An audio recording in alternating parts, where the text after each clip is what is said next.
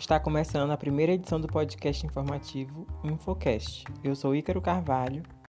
E eu sou Ana Emília Fernandes de Souza.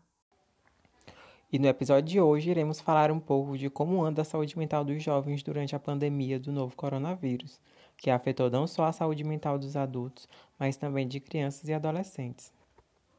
Em todo o seu contexto mundial e local, tem gerado situações de estresse e muitas vezes sofrimento acaba passando despercebido pelos pais. Sintomas começaram a ser comuns, como irritabilidade, mudanças de humor, insônia e dificuldade de concentração. A adolescência é um período de transição entre a infância e a vida adulta, momento marcado por mudanças físicas, cognitivas, sociais e emocionais, assumindo diversas formas em diferentes contextos. Dessa forma, o adolescente pode ficar suscetível a uma série de conflitos psicológicos.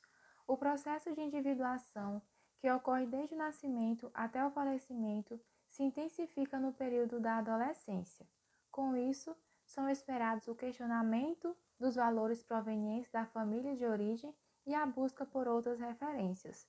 Esse movimento se dá normalmente através dos pares, sendo importantíssimas nesse período as relações sociais de amizade.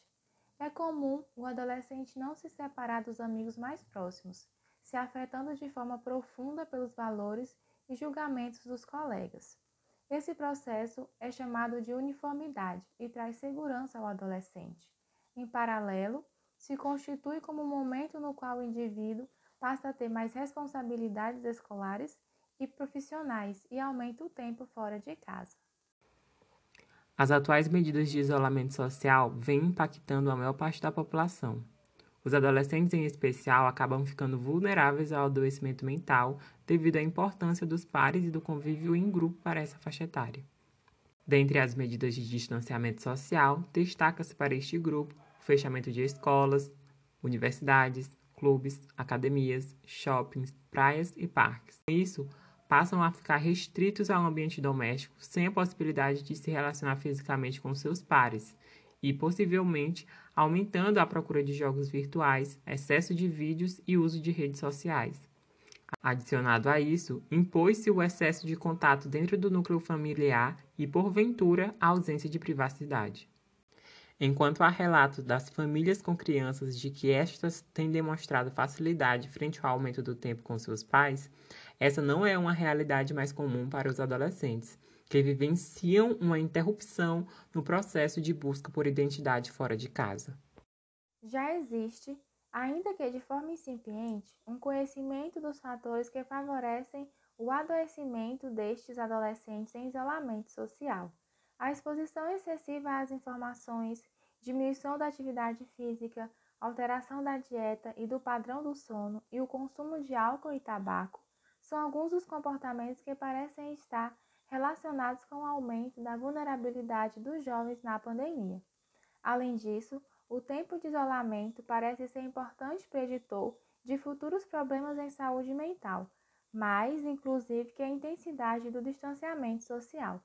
Entretanto, nota-se também que o distanciamento social pode mobilizar mudanças internas ou questões subjacentes à pandemia que precipitam o surgimento de quadros psiquiátricos.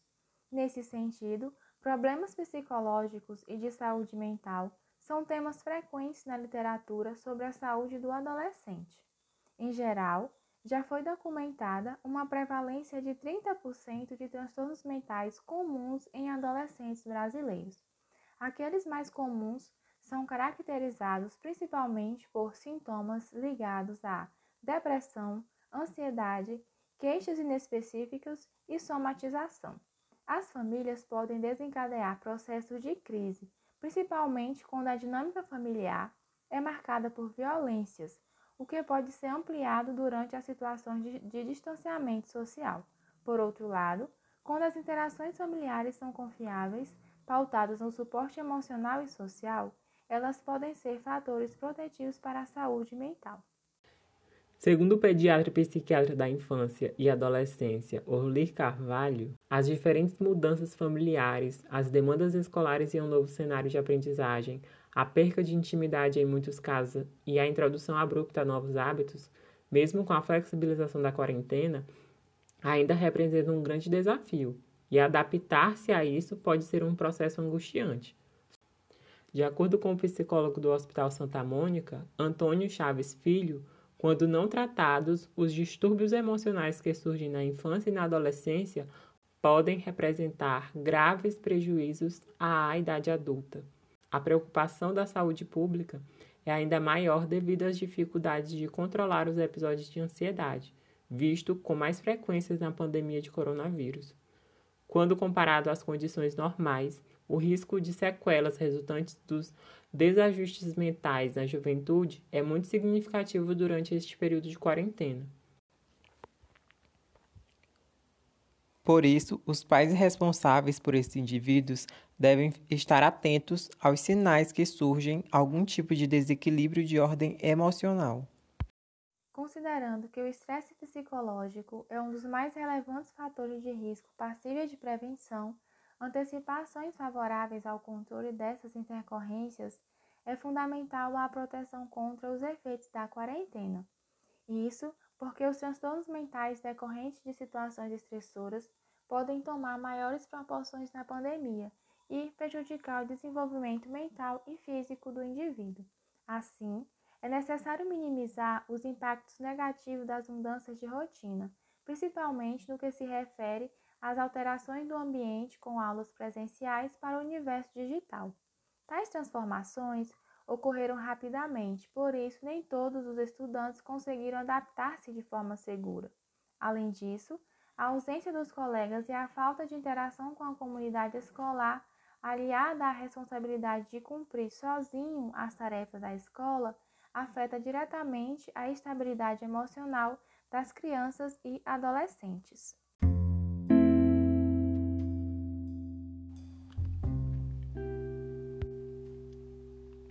E agora, algumas dicas para cuidar da saúde mental durante a pandemia.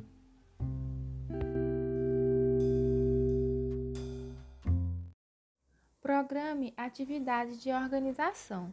Atividades de organização trazem sensações de controle e reduzem a ansiedade. Aquelas gavetas cheias de coisas que não são mais usadas, o um monte de roupas que podem separar para doar, as mil fotos de celular que nunca organizou e etc. Pratique autocuidado. O autocuidado refere-se ao enfrentamento do desconhecido. Permite sair da vulnerabilidade do desconhecido que assusta. Esse também é um fator de prevenção para a saúde mental, pois com o autocuidado diminuímos os riscos, a ansiedade e o estresse. Medite.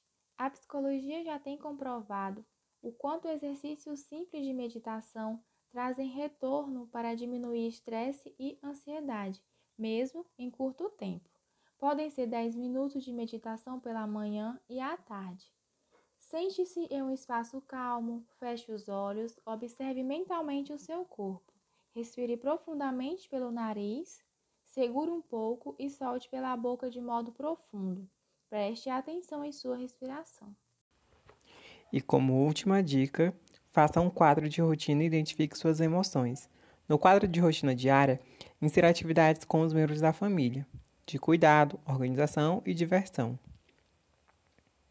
Essas atividades ajudam crianças e adolescentes e até mesmo adultos a identificarem e aprenderem mais sobre suas emoções.